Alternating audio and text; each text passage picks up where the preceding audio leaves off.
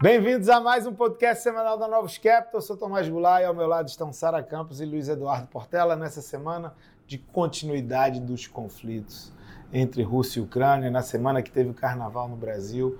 Então, é, vem dominando o mercado desde, desde semana passada e continua a dominar o mercado. É, o que está todo mundo observando, ter impacto nos preços de commodities, tendo impacto nos preços de ativos em geral. Então, Sara, faz um panorama geral de tudo o que aconteceu e quais as implicações aí desse conflito entre Rússia e Ucrânia que deixa todo mundo muito atordoado. Perfeito, Tomás. Assim, a gente teve uma escalada significativa ao longo dessa semana, né? A gente teve no, várias sanções anunciadas foram bastante fortes, né? Entre elas teve a exclusão de vários bancos russos do sistema de pagamento internacional e o bloqueio de reservas do Banco Central no exterior. Então foram medidas é, sem precedentes vindas de todo o Ocidente, muito mais firmes e com um efeito econômico muito maior é, do que se imaginava até o final da semana passada numa tentativa realmente de isolar a Rússia do restante do mundo. É, do lado da Ucrânia, também surpreendeu é, o fato deles estarem conseguindo é, segurar a incursão russa de forma bastante firme, né, e até agora sem sinais de que eles vão se, se entregar, né, se conceder as demandas russas de forma fácil. Na verdade, o que parece que eles vêm fazendo é chamando a atenção do resto do mundo para o que a Rússia vem fazendo. Então, é, falando, olha aqui, ó, a Rússia continua me atacando, a Rússia está colocando em risco é, a vida de, de civis, da população, e vocês deveriam é, me ajudar e conceder ainda mais é, e impor ainda mais sanções é, contra, contra a Rússia. E enquanto isso, a investida da Rússia dentro do território ucraniano também só vai se ampliando. É, na quinta-feira à noite, a Rússia fez disparos próximos à maior usina nuclear da Europa. E, e apesar de depois ter sido noticiado é, que o incêndio foi, na verdade, num prédio no complexo nuclear e não exatamente na usina, é, o acontecimento só é, demonstra que o Putin pode continuar intensificando a pressão é, daqui para frente. Né? Então, assim, em outras palavras, né, o que a gente teve, né, tudo foi em um grau acima do que se supunha. É, a investida da Rússia, a capacidade de suportar o ataque por parte da Ucrânia e também as respostas do, do Ocidente, o que faz é, com que a probabilidade de uma resolução rápida do conflito ela diminua e que prolonga também os efeitos neg negativos sobre a economia e a mercado. Né? Então, quando a gente pensa é, em efeitos é, em termos de efeito econômico, a direção sobre a inflação ela é bastante clara.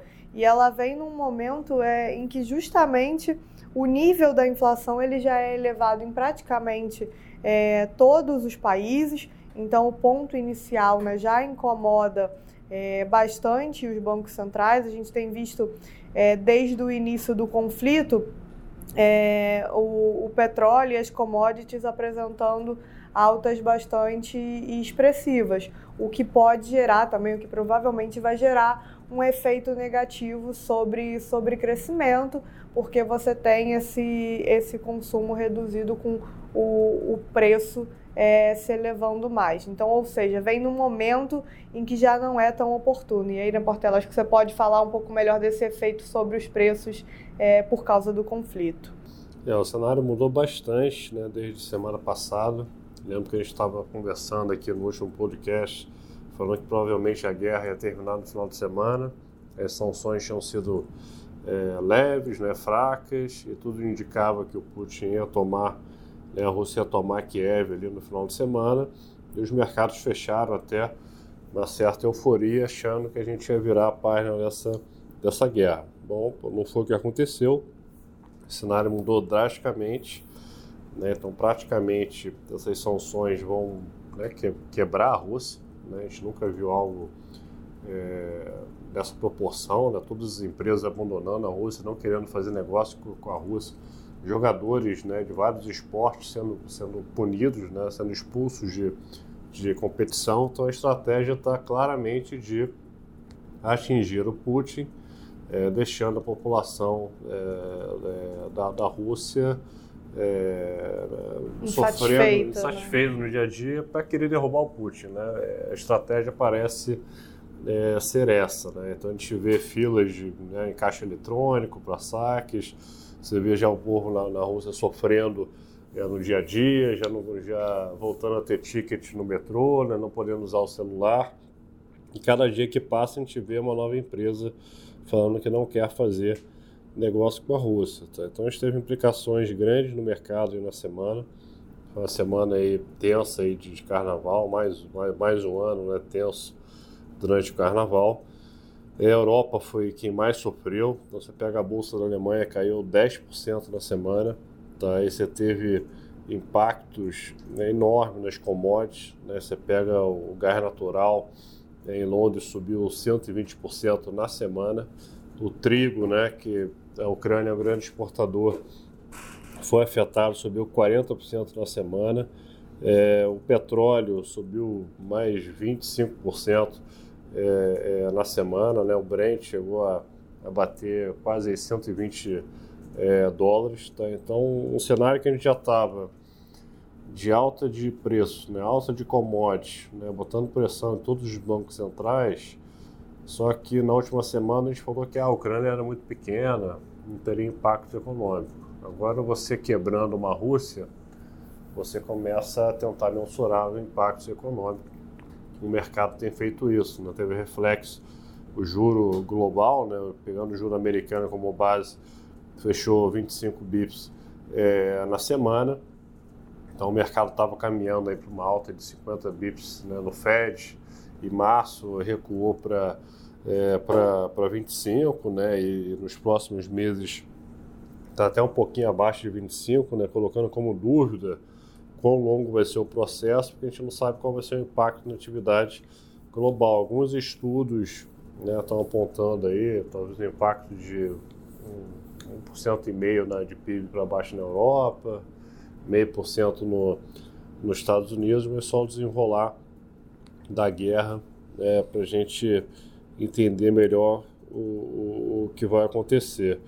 É, antes de passar a bola para a Sara de novo para falar do Powell, né, que, foi, que foi importante o discurso dele nessa semana, é falar do discurso do Putin. Né? O Putin ele está fazendo a campanha lá de marketing na Rússia falando que toda incursão dele é para tirar um governo neonazista da Ucrânia, que é uma ameaça não só para a Rússia, mas para a Europa. Então parece que o objetivo é tirar o governo.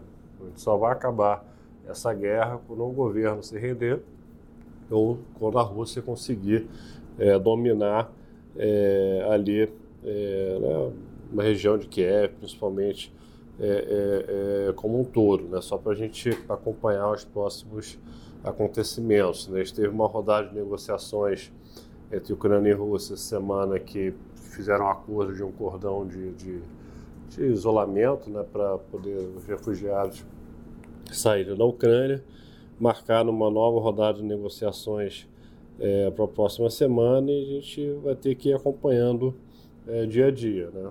Então, ontem à noite, com o evento da usina nuclear, deu mais um susto no mercado e que vai fazer com que a gente continue no ambiente de de muita é, volatilidade. Mas, Sara, fala um pouquinho do, do, do Powell, porque diferente das últimas crises que a gente teve, né, que os bancos centrais sempre recuavam, o Fed parece firme no cenário dele continuar subindo juros. Isso. Na verdade, é assim, antes né, de da gente ter o início desse conflito todo e dessa escalada, até o que a gente discutia era a possibilidade de uma aceleração no ritmo de alta. Né? Então, se a gente já teria é, um aumento de 50 bips ou um aumento de 25 bips, a depender dos dados. É, o Powell veio confirmando é, esse aumento de, de, de 25 bips, pelo menos esse agora inicial.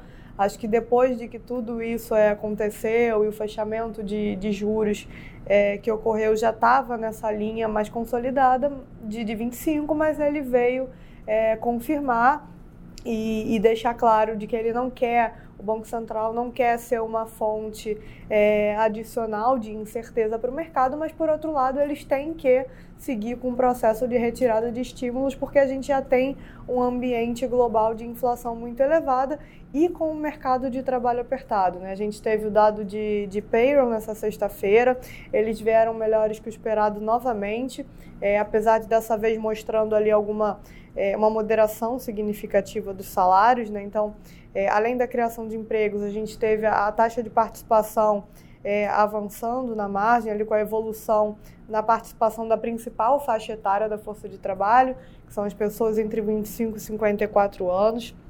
É, e, no geral, é, o salário é o que mais chamou atenção aqui para gente no, no, número de hoje e provavelmente ele está impactado pelas mudanças de, de, horas trabalhadas e na composição setorial nesses dois primeiros meses do ano. Né? Primeiro porque é, em janeiro o número de horas é, ele foi impactado negativamente pela, pela Covid é, e além disso a criação de vagas em setores de baixa remuneração ajuda é, a puxar o número total para baixo. Né? Então, em janeiro, a gente teve aquele aumento é, muito forte no número de novos casos, pessoas ausentes do trabalho por motivos de doença, é, o que reverteu agora.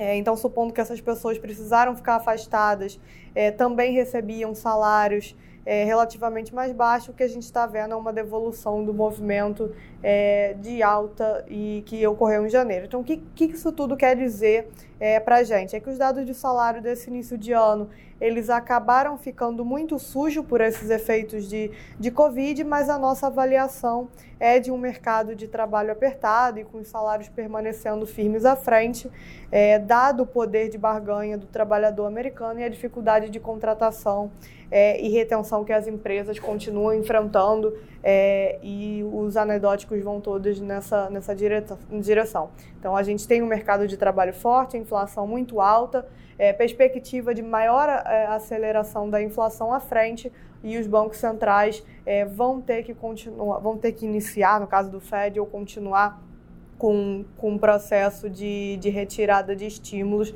é, mediante tudo isso que a gente tem. E esse cenário todo, né, de, de Rússia e Ucrânia, o conflito, o aumento de preço das commodities também teve implicações significativas aqui para o Brasil, né, Tomás? Exatamente, né? A gente pega esse ambiente que é, o mundo é um mundo muito inflacionário, você tem um choque que pode afetar principalmente, né, além de Rússia e Ucrânia, alguma coisa de Europa, mas você não você só alimenta ainda a parte de inflação é, global, né? Você vê o que aconteceu com os preços de commodities, isso tem implicação para os números de inflação, você tem implicação até para os números de crescimento, tem implicação para os números fiscais, isso tem implicação para a política monetária aqui no Brasil. Então, o primeiro ponto é inflação. Né? A gente estava com a perspectiva de IPCA de 5,8, a gente tem que revisar por conta de preços de alimentos que vão ser mais elevados, a falta de fertilizantes, muito provavelmente que vai desencadear um problema de oferta, jogando o preço para cima. A gente tem os preços de combustíveis, que por mais que a Petrobras tente segurar algum repasse de preço, eles vão acabar subindo alguma coisa, é, nem que seja por efeito indireto. Então isso daí é, é mais do que suficiente para a gente revisar nosso cenário de inflação para 6,5% no ano. Além disso, você tem todo o problema de logística, né, que foi uma questão muito relevante no ano passado. Estava melhorando a perspectiva agora no começo desse ano, mas com toda essa confusão de guerra vai voltar a ser um problema e vai significar que os preços de bens seguirão pressionados aí é, ao longo do ano. Então, perspectiva de inflação não não não dá outra visão é autista, é 6,5 de expectativa. Com relação ao crescimento, a gente teve o PIB do, do final do ano passado, é, ele está vindo melhor do que o esperado. É, a gente tem um, carry-over, né, um carregamento estatístico mais, maior para o ano de 2022. E eu acho que com a perspectiva né, dos preços de commodities para cima, vai, o Brasil é exportador de preços de commodities, de alguma forma vai significar que vai sobrar mais renda no país sobrando mais renda no país. A gente acha que a perspectiva de crescimento que a gente estava esperando meio por cento pode ser mais próximo a 1%. Não achamos que o efeito sobre, é, sobre crescimento de Europa ou o efeito concentrado ali em Rússia e Ucrânia vai ser relevante é, para o doméstico. Isso, isso tem implicações sobre taxa Selic, né? A gente estava esperando que a taxa Selic concluísse em 12,5%, agora a gente acha que ela vai até 13%. É, e também tem implicações fiscais, né? Porque é, grande parte da surpresa fis fiscal do ano passado foi por conta da arrecadação, derivada de mais crescimento real e, e preços de commodities para cima, fazendo com que o deflator é, fosse mais elevado. E esse é um movimento que vai continuar nesse ano. Então a gente vai acabar tendo um fiscal de curto prazo melhor também. Então acho que é, no frigir dos ovos esse é o impacto sobre o Brasil dessas questões externas. É, e o PIB ajudou a colocar pressão hoje na curva de juros, né, que já abriu pressionado ali na quarta-feira né, de cinza, né, com todo o impacto das commodities. É, então a gente teve uma semana aí de forte alta nos juros futuros, né, o janeiro 24 abriu 60 bips é, na semana, e por outro lado a Bolsa Brasil e o Real seguem numa tendência positiva, né, PIB mais forte, é bom para a Bolsa, as commodities para cima, é bom para a Bolsa, né, porque a gente tem muita empresa de commodities né, exportadoras e é bom para o real, né, que atrai é, é, é fluxo. Né? Então, o real fechando na semana aí valorizando 1,5%, contrário a outros emergentes, né, como o peso mexicano, que desvalorizou 2,5% na semana, e o Bovespa fechando aí com uma alta de 1% aí na semana. É isso, pessoal. Espero que semana que vem a gente traga notícias melhores até a próxima. Obrigada a todos e bom final de semana. Bom final de semana.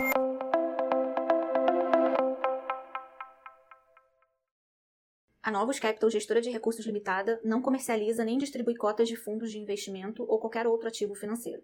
Este podcast não constitui uma oferta de serviço pela Novos e tem caráter meramente informativo. A Novos utiliza informações de fontes que acredita serem confiáveis, mas não se responsabiliza pela exatidão de quaisquer das informações assim obtidas e utilizadas neste podcast, as quais não foram independentemente verificadas. Estas informações podem estar desatualizadas ou sujeitas a opiniões divergentes. Este conteúdo não constitui uma opinião ou recomendação, legal ou de qualquer outra natureza, por parte da Novos, e não leva em consideração a situação particular de qualquer pessoa. A utilização das informações aqui contidas se dará exclusivamente por conta e risco de seu usuário. Antes de tomar qualquer decisão acerca de seus investimentos, a Novos recomenda ao interessado que consulte seu próprio consultor legal.